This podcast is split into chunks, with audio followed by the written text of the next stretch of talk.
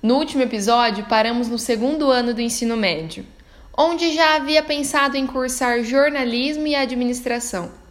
Meu nome é Ana Luísa. Estou compartilhando com vocês o que eu enfrentei até chegar na faculdade. Depois de desistir de administração, não demorou muito para que eu escolhesse um novo curso. Biologia. Tá falando sério? Ah, nem eu acredito, mas sim, eu tinha tanta certeza. Vou te explicar o porquê. Por acaso você já teve aquele professor de tirar o chapéu? De aplaudir em pé?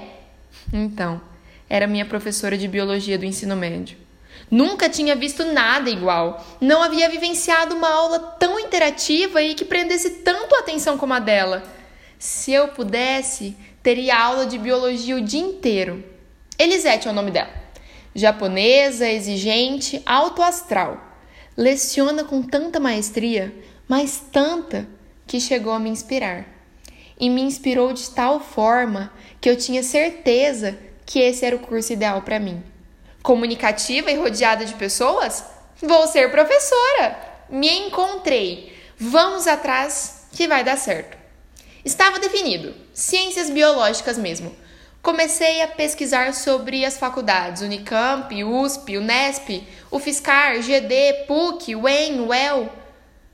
É. Universidades tão renomadas, ensino excelente aos olhos de quem mora no interior, e não têm a mesma oportunidade dos alunos que estudam nas capitais, parecem universidades distantes. Tão distantes a ponto de pensar em nem fazer a inscrição para o vestibular.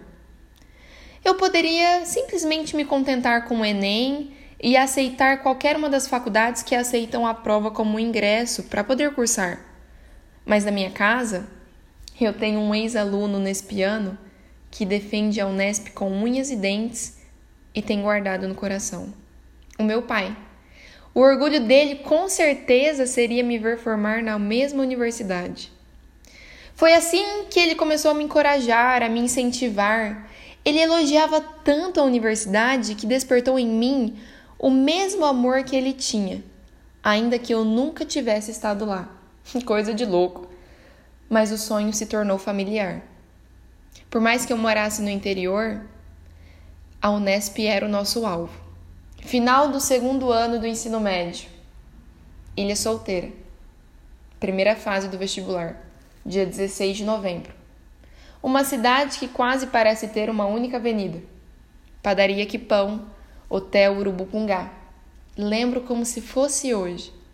Meu primeiro vestibular, na cidade onde meu pai se formou onde milhares de grandes profissionais se formaram. Quanta gente naquele lugar! Os rostos apreensivos sobressaíam os poucos olhares serenos que ali encontrei. Alguns mais novos, outros mais velhos.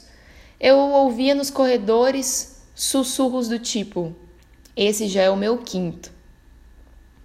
Olhei para o lado e vi pessoas sentadas segurando firmemente o terço que possuíam nas mãos.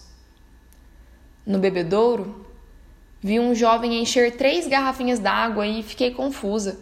Vi outro com seis canetas na mão. Será que pode acabar a tinta da caneta no meio da prova?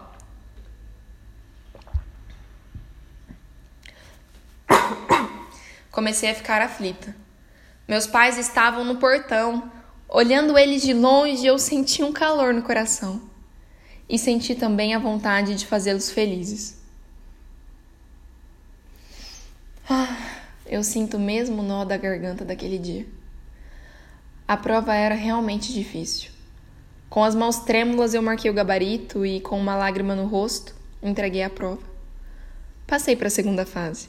Ah, se vocês vissem como meus pais ficaram felizes. Mas eu não. Eu não tinha ido bem, eu não passei para a segunda fase com uma pontuação boa.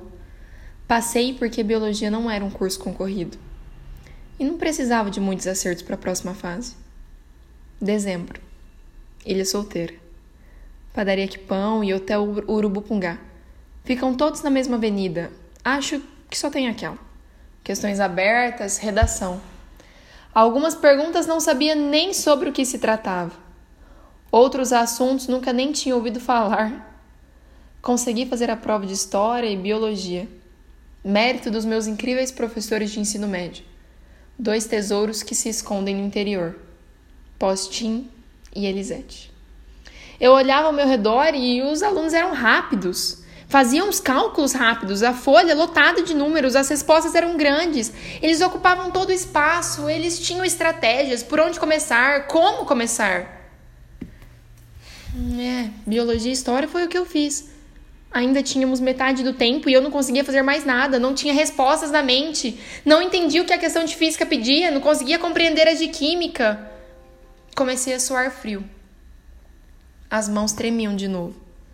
O estômago se contorcia. Eles vão dar conta e eu não. A auxiliar começou a me ajudar, eu fui até o banheiro, tive diarreia, ânsia de vômito, tive medo. Eu pensava nos meus pais. Eles estavam me esperando lá fora. Me deram um beijo na testa antes de entrar e olharam nos meus olhos dizendo: Amamos você. Você é capaz. Mas eu não era. Eu não consegui fazer a prova. Eu não sabia o que iria falar para eles. Voltei para a sala e entreguei a prova daquele jeito mesmo. As pessoas estavam focadas e eu estava cheia de medo e insegura ainda tinha o terceirão por vir. Com ele, novas chances e novos problemas. Desses que criamos na cabeça, mas que parecem tão reais a ponto de nos tornarmos quem não somos. Vou te contar sobre uma nova Ana Luísa no próximo episódio. Não é a minha melhor versão. Você já ouviu aquele ditado de que quem canta seus males espanta? Sempre vai ter uma música para te ajudar e sempre uma para te colocar para baixo. É só saber escolher.